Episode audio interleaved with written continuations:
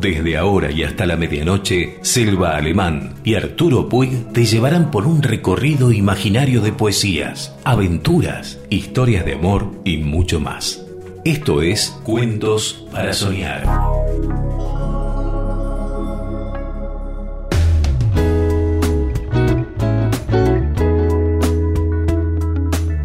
Buenas noches. Hola, buenas noches. Otra vez aquí con Cuentos para Soñar, esperando que a ustedes les guste. Tendríamos que buscar la manera de que Se comuniquen con se nosotros. comuniquen ¿no? con nosotros para, para Sí, vía mail, vía, mail, WhatsApp. vía WhatsApp, para Vamos a incluso, encontrar, ¿eh? sí, un camino. Incluso, bueno, hasta para también darnos material, que Si tienen algún tienen cuento, cuento, les podemos leer. como no, claro, Eso sería bueno, sería ¿eh? muy bueno. Bueno, para la próxima, no sé si esta semana, pero la próxima semana vamos a tratar de tener un canal de comunicación con Sí. los oyentes. La producción, Pedro Mm. Carano estaba un poco en, en esa búsqueda, digamos. Bueno, ¿qué nos vas a leer? Bueno, Arturo? voy a leer La Dama del Perrito, Ah, de Chejo. de Chekhov.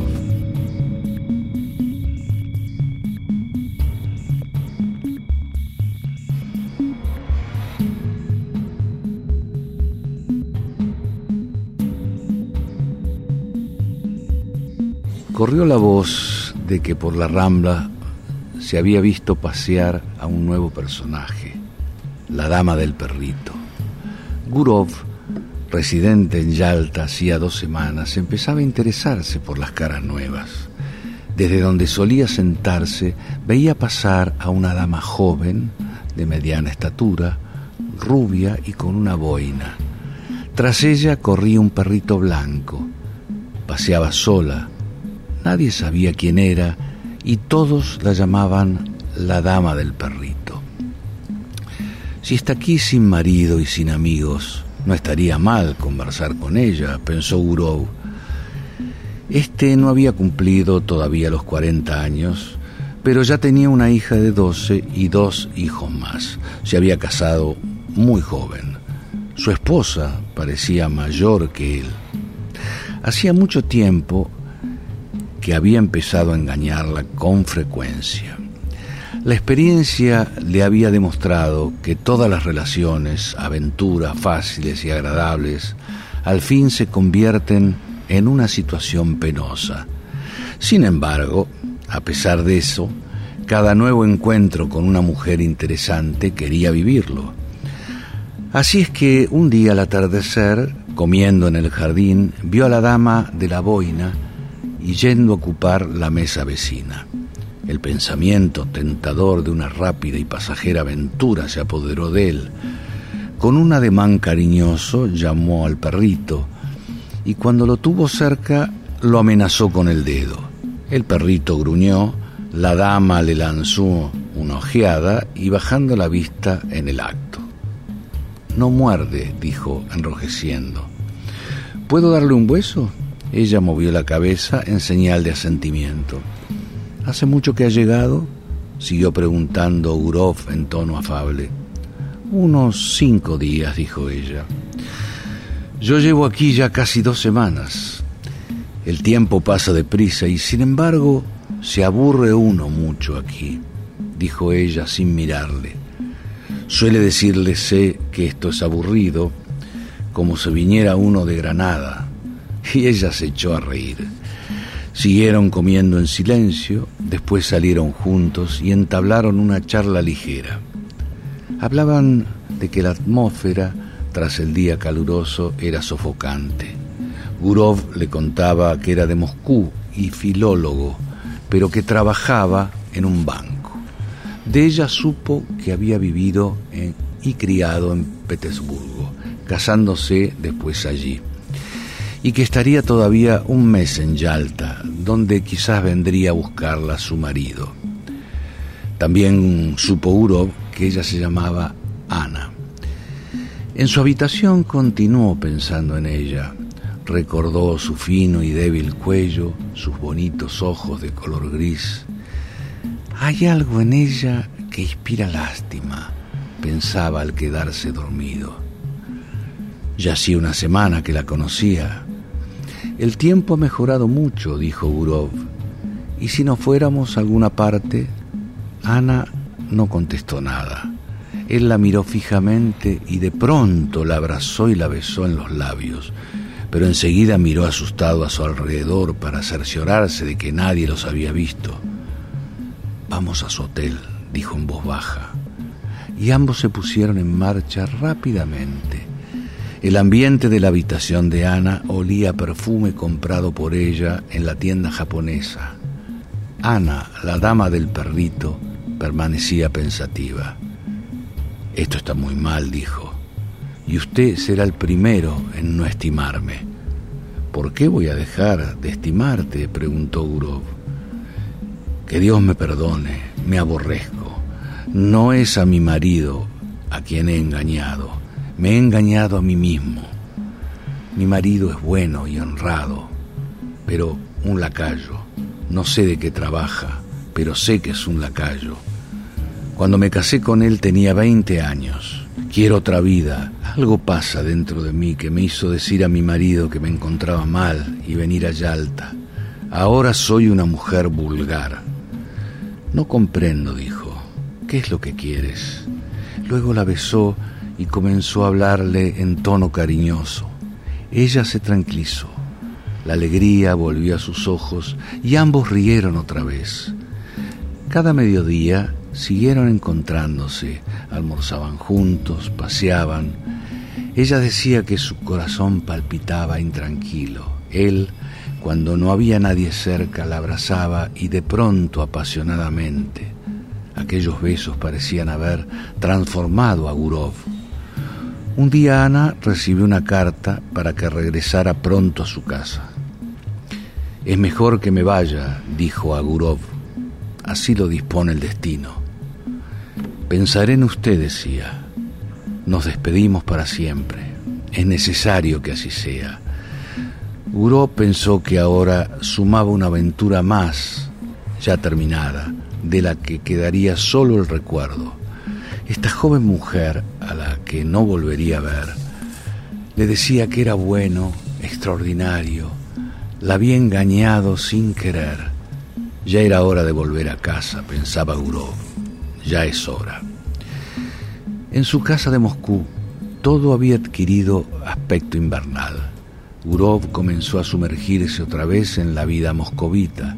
Leía tres periódicos diarios, iba a restaurantes, a jugar a las cartas.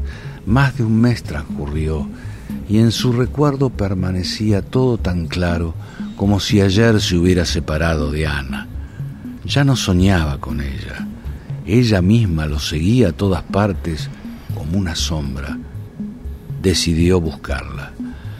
En diciembre hizo sus preparativos de viaje, dijo a su esposa que por trabajo se veía obligado a ir a Petersburgo. Quería solamente ver a Ana, hablar con ella, organizar un encuentro. Llegó por la mañana, ocupando una habitación en una fonda. Del portero obtuvo la necesaria información sobre ella, recordando el apellido de su marido. En la ciudad todo el mundo los conocía. Fue hasta la puerta de su casa. Guró pensó, el marido estará en la casa. Lo mejor será buscar una ocasión. Volviendo a su habitación de la fonda, pasó mucho tiempo durmiendo. De pronto recordó que en la estación había visto un cartel con el anuncio del estreno de una ópera. Es muy probable que vaya a los estrenos, se dijo, y se dirigió al teatro. El teatro estaba lleno, los ojos de Gurou buscaban ansiosamente entre el público. Ana entró y al verla tomar asiento el corazón de Gurov se encogió, pues comprendía que no existía ahora para él un ser más importante.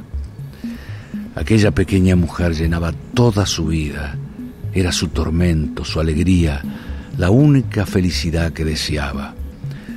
Ana estaba con su marido, durante el primer enteatro, el marido salió a fumar.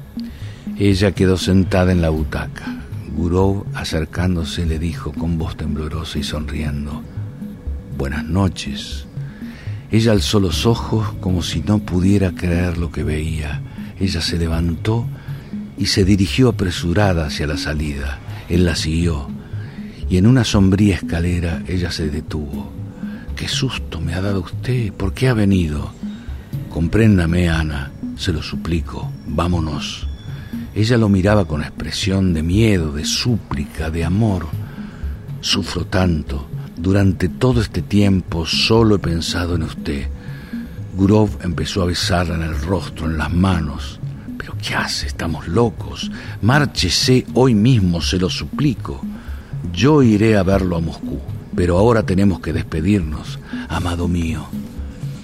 Le estrechó la mano y empezó a bajar apresuradamente la escalera. Gurov recogió su abrigo y se marchó el tren. Ana empezó a visitarlo en Moscú cada dos o tres meses, diciendo a su marido que tenía que consultar al médico. Una vez allí se hospedaba en un hotel, desde donde enviaba enseguida aviso a Gurov. Este iba a verla y nadie en Moscú se enteraba.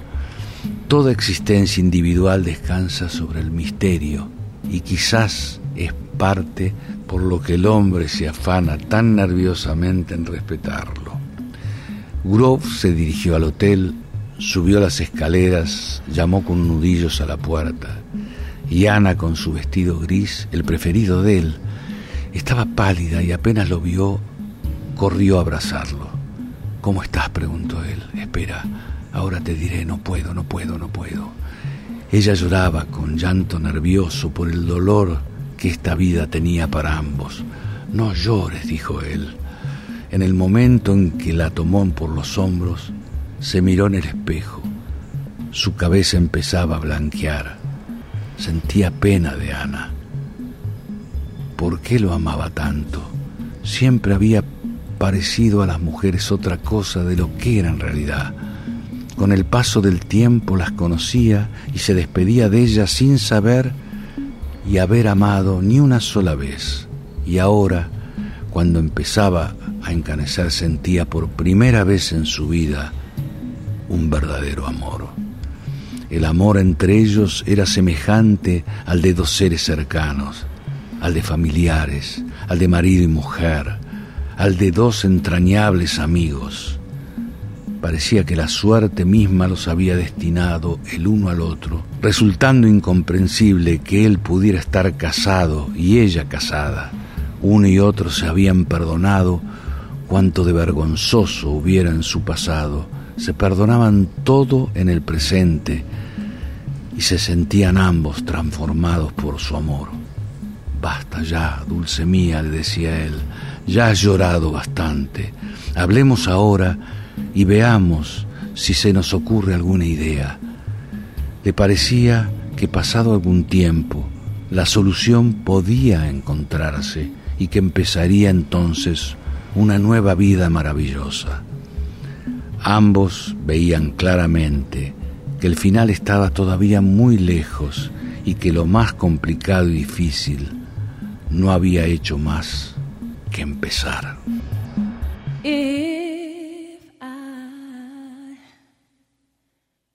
should stay, I would only be in your way. So I'll go, but I know I'll think of you every step of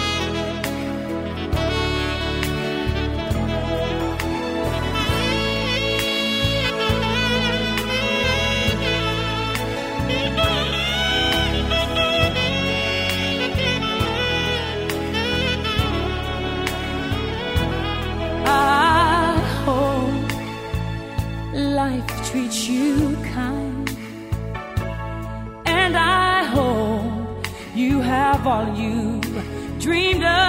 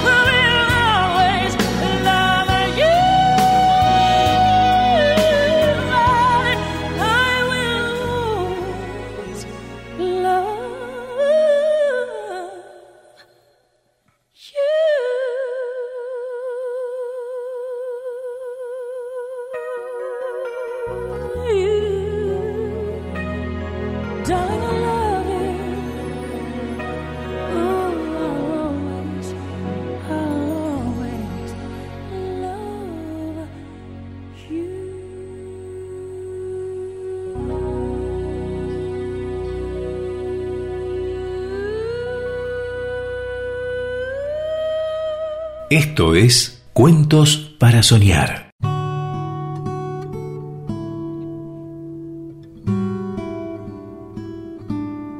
Este es un poema de Idea Vilariño. Se llama Me Pregunto.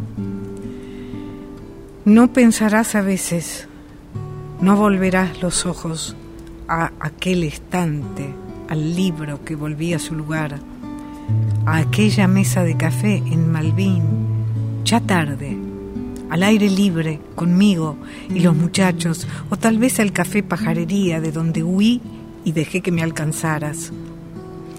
No te acordás, supongo, de mi puerta entreabriéndose a las dos de la tarde y tú con un sombrero que por fin regresabas. No te acordás, seguro. No sabés que una noche te esperé y fue una noche de amor y no viniste y fui feliz vagando por la casa, escuchando la escalera, esperándote. Hubo también las noches, torpe de mí te odiaba, en que llamabas, dígame cómo ordeno esta serie, es mejor esto o esto. Y esa otra en el suelo con luna y mis retratos tirados por ahí, que todavía tienen manchas de vino, o la noche terrible en que tú estabas llorando en el teléfono. Nunca lloré, decías. Déjame ir, decías. Y yo, mi amor, mi amor, te había echado, había muerto. Y yo, mi amor, mi amor, y yo estaba con otro. Este es otro poema de Idea Vilariño. Se llama Casi todas las veces. Conozco tu ternura como la misma palma de mi mano. A veces, entre sueños, la recuerdo como si ya la hubiese perdido alguna vez.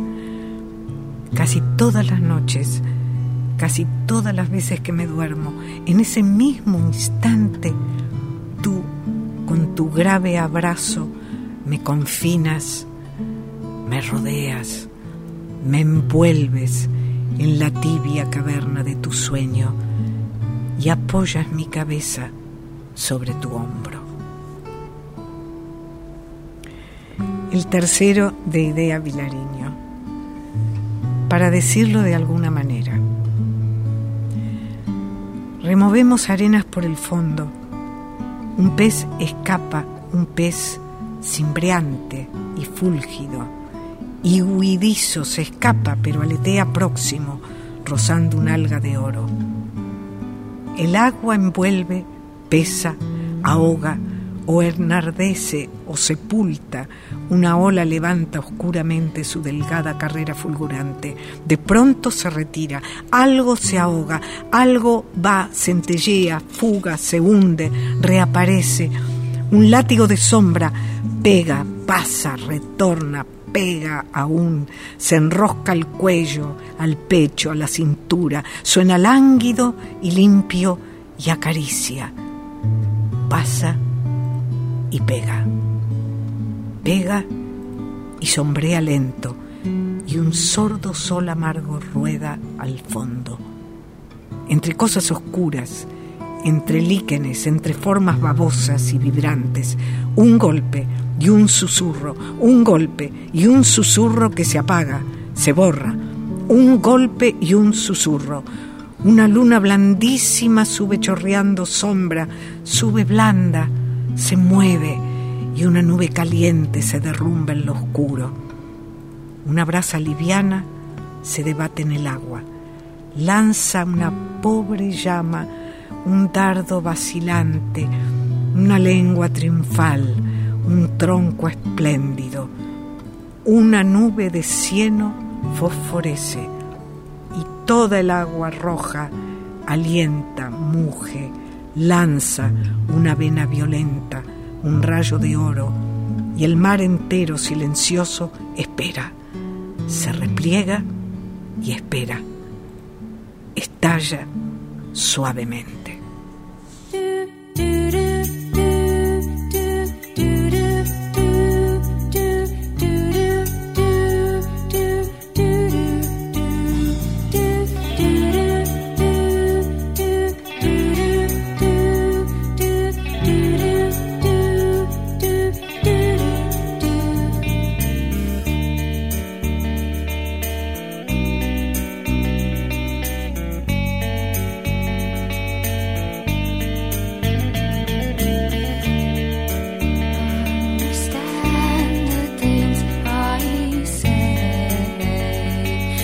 turn.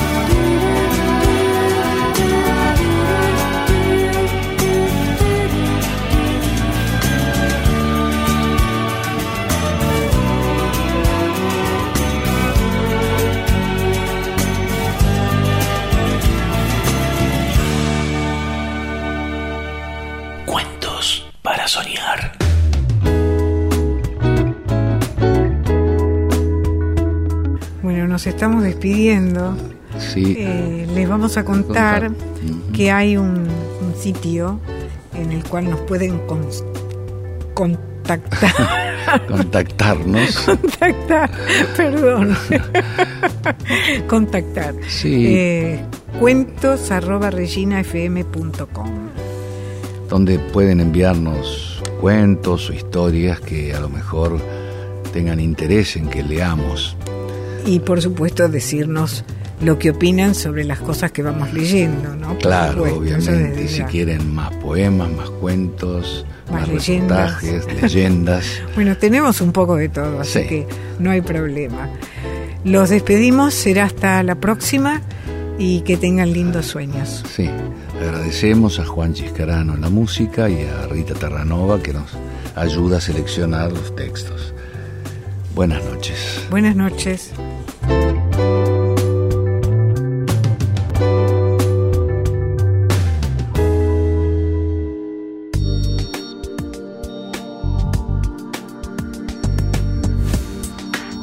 Hasta aquí compartimos las mejores historias y relatos contados por Silva Alemán y Arturo Puig.